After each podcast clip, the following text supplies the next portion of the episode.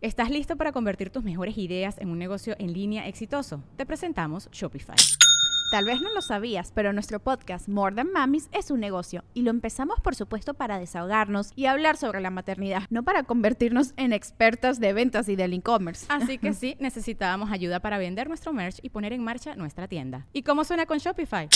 Llegó otra venta. Shopify es la plataforma de comercio que está revolucionando millones de negocios en todo el mundo. Ya seas un emprendedor desde tu casa o desde donde sea, Shopify es la única herramienta que necesitas para iniciar, administrar y hacer crecer tu negocio sin dificultades. Con Shopify puedo gestionar pedidos, envíos y pagos desde cualquier lugar, brindándote toda la información y estadísticas de tus ventas al detalle. Regístrate para un periodo de prueba con tan solo un dólar al mes en shopify.com barra sonoro, todo en minúsculas.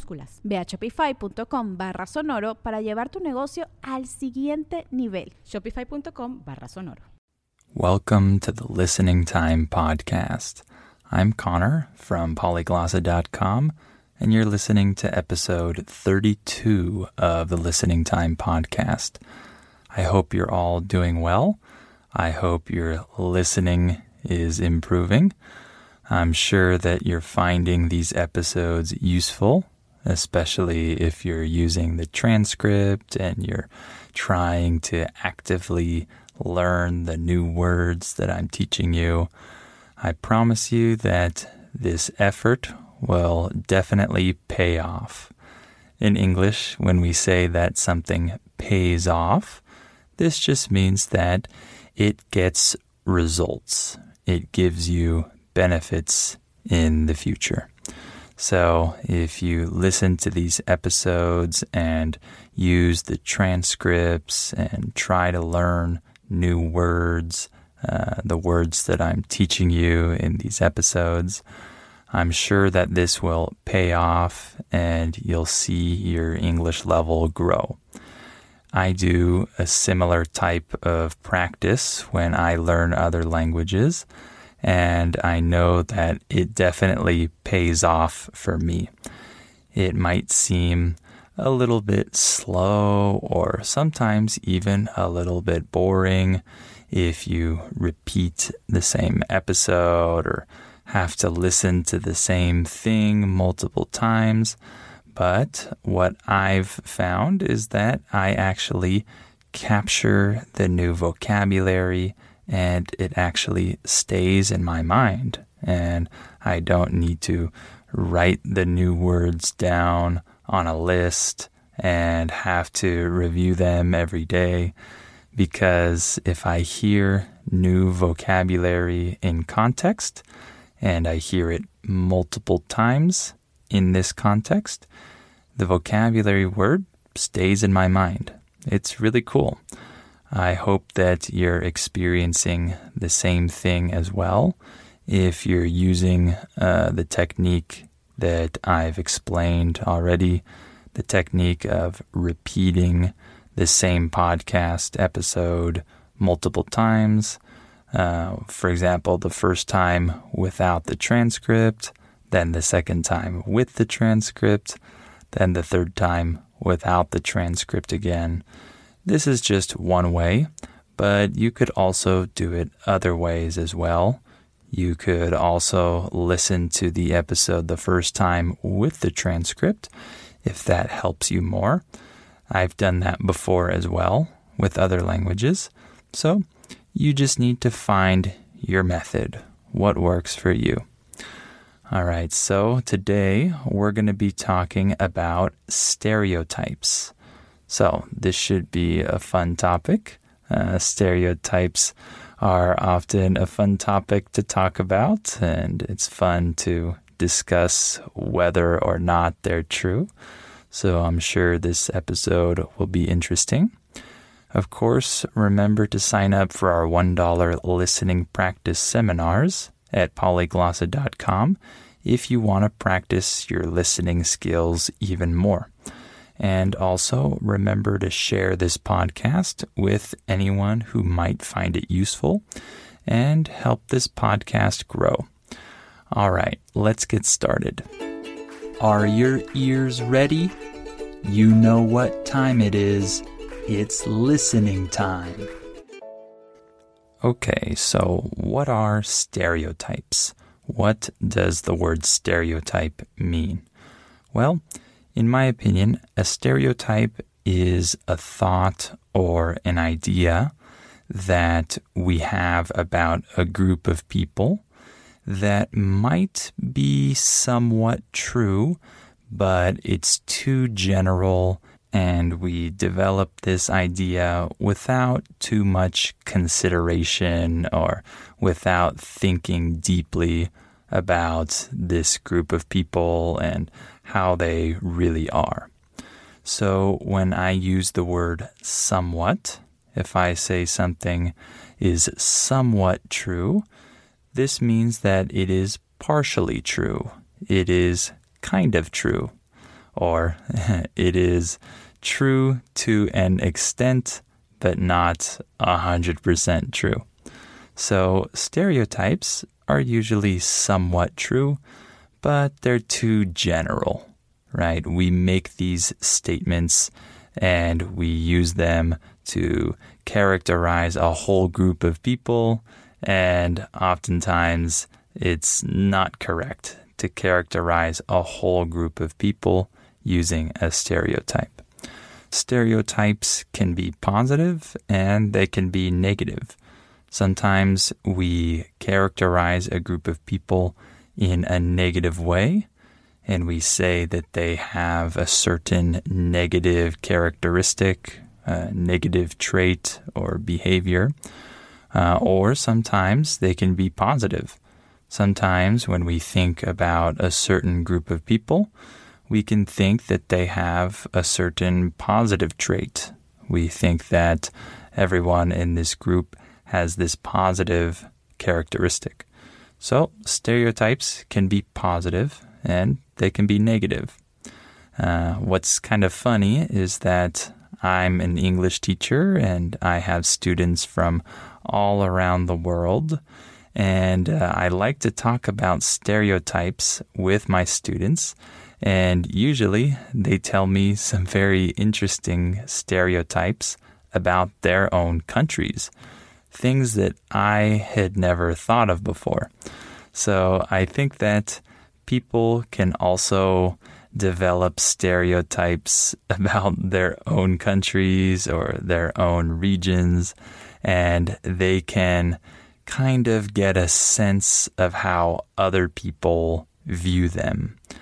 Uh, in English, when we say get a sense of, this means that you can get an idea or develop a feeling or idea about something. So, a lot of people can get a sense of how they are perceived by other people. And it's interesting to talk to people about how they think that the world sees them. Because oftentimes the image that they have of themselves isn't the same as how other people actually view that country. So this might not line up or match. So, having said that, I'm going to give you some stereotypes about Americans that I thought of but maybe you might not have the same ideas that I have, or you might not think of the same stereotypes that I think of. So, uh, this should be interesting for all of you. Uh, and uh, we'll see whether or not you agree with these stereotypes and whether or not I agree with these stereotypes. I'm just giving you some stereotypes that I assume that other countries have about America. Okay, so the first one that I can think of is that Americans are fat. This is obviously a very general statement. Obviously, not everyone is fat, and most of the people in America aren't fat. But there is a stereotype about Americans being fat because in reality, there are a lot of obese people in the US. The word obese is just a more mm, technical or medical term for fat. So if we say that someone is obese, this means that they're very overweight. When we say someone is overweight, this just means they have more weight than the average person. So uh, there are many obese people in the US, and I did a little research and I found that in 2017 and 2018, it was found that 42% of adults in the US are obese. So this is a huge figure. This is a big number, right? 42%. That's almost half. So at least more than half of the adults in the US aren't obese. I guess that's a more positive way to think about it. But 42% of adults uh, are considered obese. So that's obviously not a good thing. And so this stereotype has a lot of truth to it because we do have a lot of obesity, and this is a very common thing in the US. Uh, when we see people who are obese, we don't immediately look at them and think, wow, look at that person. Uh, of course, we don't do that because it's very normal to see this. And usually these people are normal people, nice people, and it just doesn't seem like that big of an issue to us. So, of course, one of the reasons why we have a lot of obesity in the US is because of our food. People in the US, uh, or not everyone, but many people in the US, tend to eat a lot of junk food and they tend to eat a lot of pre made, packaged, processed food. So it's easy to just go to the store and buy a lot of instant meals, as we say. An instant meal is a meal that is frozen and you buy it from the store and you just heat it up in the microwave and then eat it. So when we heat something up, this just means that we put it in the microwave or we put it on the stove or in the oven and make it hot so that we can eat it. So these meals are very easy. You just need to heat them up. You don't need to do any type of cooking. So they're easy. But of course, these meals are not very good for you of course, uh, this is not the best option uh, when it comes to food. It's much better to buy each ingredient and cook your own food. So many Americans eat instant meals and many Americans eat fast food. Our food is not the best, and so, of course, people gain a lot of weight and have health problems because of this. So, this first stereotype is somewhat true. Obviously, not everyone is fat, and more than half of the adults in America are not fat, thankfully, but we do have a lot of obesity. Another stereotype that is somewhat related to this is that everything is big in America. So I've actually heard this one a lot. I've heard this from several students, and I've read some comments online uh, that said something similar to this that everything is big in the US. So, for example, cars. In the US, we have a lot of really big cars such as these uh, big pickup trucks that people like to buy in the US. I remember when I was in Europe, I practically never saw any of these big pickup trucks. I don't think I saw any of them, to be honest. But in the US, these types of cars are very common. So if you drive on the highway, for example, you'll see many big trucks and many big vans that probably wouldn't fit on the road in many other countries. But in the US, another thing that's very big is our streets, and in particular, our lanes.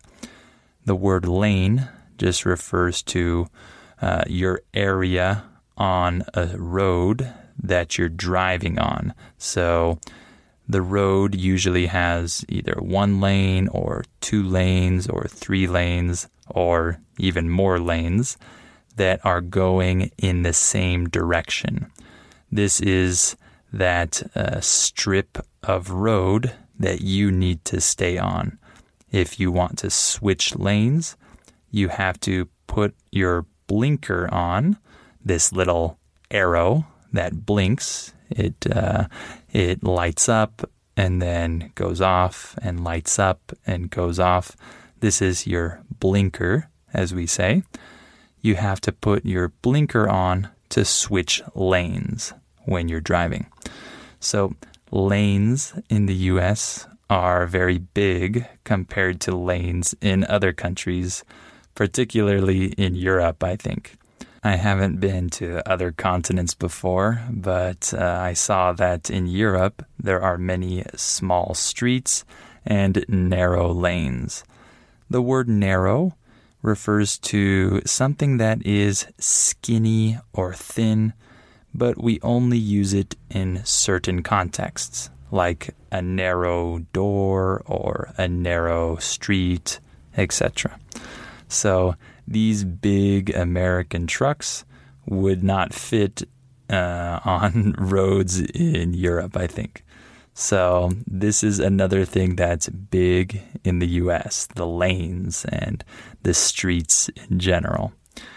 And one other thing that's big in the US is our portions of food.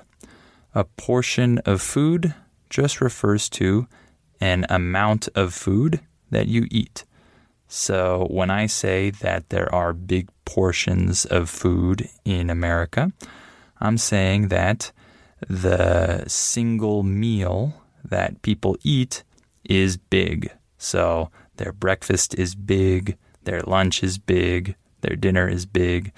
So if you go to restaurants and you order lunch, for example, you order a meal, you will get a big portion usually.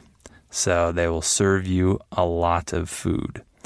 And I've heard that in other countries, the portions are significantly smaller. And I think I remember that in Europe, the portions were, were definitely a little smaller than in the US. So in the US, we expect these big portions of food we expect to receive a lot of food when we go to restaurants.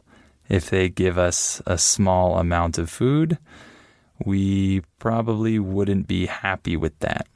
We would probably think that the price is too expensive for such a small amount of food. So, uh, our portions of food are another thing that's big in the US. Another stereotype that I can think of is that Americans sue people a lot. So to sue someone means that you take them to court to try to get money from them because they did something wrong or they did some injustice to you. So, for example, people might sue a company because they uh, slipped and fell down when they were walking in the store and they injured themselves. And so, if that happens, they can sue the company and get money from that company uh, for having a wet and slippery floor. And so, if the person gets injured, they can receive compensation uh, in that situation. Compensation just refers to money. money that you receive. So you might have heard of uh, cases where people sue McDonald's because the coffee that they ordered was too hot and they burned their tongue and then they tried to sue McDonald's to get money from them. This is an extreme example, of course. This rarely happens, but when it happens, it's always funny to read this in the news and it reinforces this stereotype about Americans that we sue people all the time. Of course, most people have never sued anyone in the US, but it is true that we have this culture of lawsuits that is much stronger than in other countries. Personally, I think that there's good and bad when it comes to this culture. I like the fact that we can uh, take someone to court and demand justice if they did something wrong to us. I definitely like that. But of course, I don't like when people abuse this system and just try to sue people and businesses to get money. Obviously, I don't like that. So, another stereotype is that Americans are rich. I've experienced uh, the results of this stereotype because I live in Mexico. And many times when I go to touristic places here, I can see people looking at me, uh, thinking that I'm a rich tourist and they just want my money. It's very obvious. Uh, I've experienced that many times here. And uh, unfortunately, I'm not rich, and so I can't give them a ton of money. Uh, but they assume that I'm rich because I'm American. So I think that many Americans have experienced this when they go to countries that aren't as rich as the US. So this can be a very negative experience when you're in this situation. Um, but of course, uh, in general, the US is a rich country. So there is some truth to this stereotype.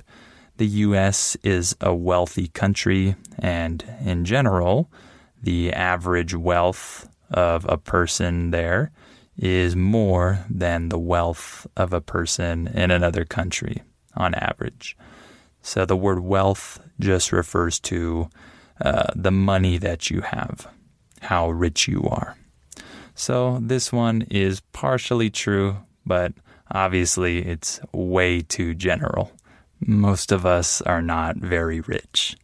And related to this is that there is a stereotype that Americans are always thinking about money and profit and business, etc. Uh, I think that there's some truth to this as well because our country is run on business. It uh, it operates successfully because of individuals and businesses who are trying to earn money. Uh, but I don't think that Americans love money more than other countries. I just think that we have uh, a society, a country that was built on free markets. So it was built on the idea that anyone can run a business and earn a profit. And so this type of culture might seem like it's money driven uh, in the eyes of other people from other countries. So I think that there's some truth to this, but it's not exactly like other countries think. Okay. Uh, lastly, I just want to mention something funny is that certain students of mine from certain countries have the stereotype of Americans that they're very friendly, and other students from other countries have the stereotype about Americans that they're very cold and unfriendly. So I thought this was funny because it just shows that stereotypes about a country can be very different uh, depending on who you ask. Certain regions of the world might have certain stereotypes about a country that are completely different from the stereotypes that another region has about that same country. So, this is pretty interesting to compare different people's stereotypes about America. All right, so we'll stop there. I hope this episode was interesting for you. I'm sure you probably agree with some of these stereotypes about America, and maybe you disagree with some of them. So, uh, hopefully, it was interesting for you, and hopefully, it was good practice for your listening. So, uh, of course, remember that you can access the transcript for this episode in the episode notes. And of course, remember to sign up for our $1 listening practice seminars at polyglossa.com and share this podcast with anyone who might find it useful. So, thank you for listening to this episode, and I hope you'll come back for episode 33 of the Listening Time podcast.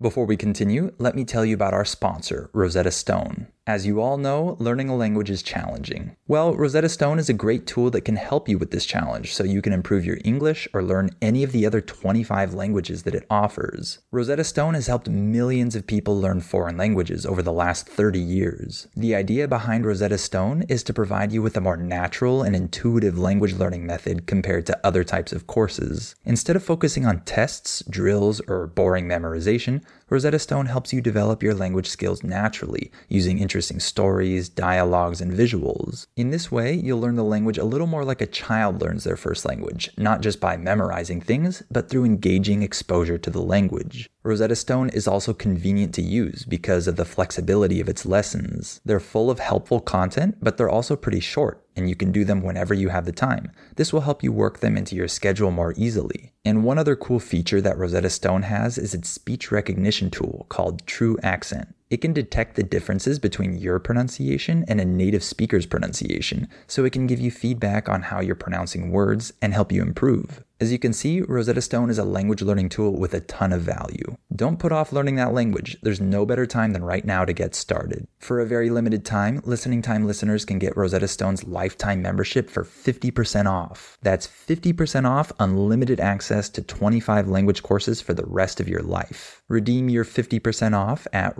rosettastone.com slash listening time today. En Sherwin Williams somos tu compa, tu pana, tu socio, pero sobre todo somos tu aliado, con más de 6.000 representantes para atenderte en tu idioma y beneficios para contratistas que encontrarás en aliadopro.com. En Sherwin Williams somos el aliado del PRO. Life's better with American Family Insurance because our home policies help protect your dreams and come with peace of mind. Save up to 25% by bundling home, auto, and life. American Family Insurance. Get a quote, find an agent at amfam.com. Products not available in every state. Discounts may not apply to all coverages on an auto or home policy. Discounts do not apply to life insurance policies. Visit amfam.com to learn how discounts may apply to you. American Family Mutual Insurance Company SI and its operating companies American Family Life Insurance Company 6000 American Parkway, Madison, Wisconsin.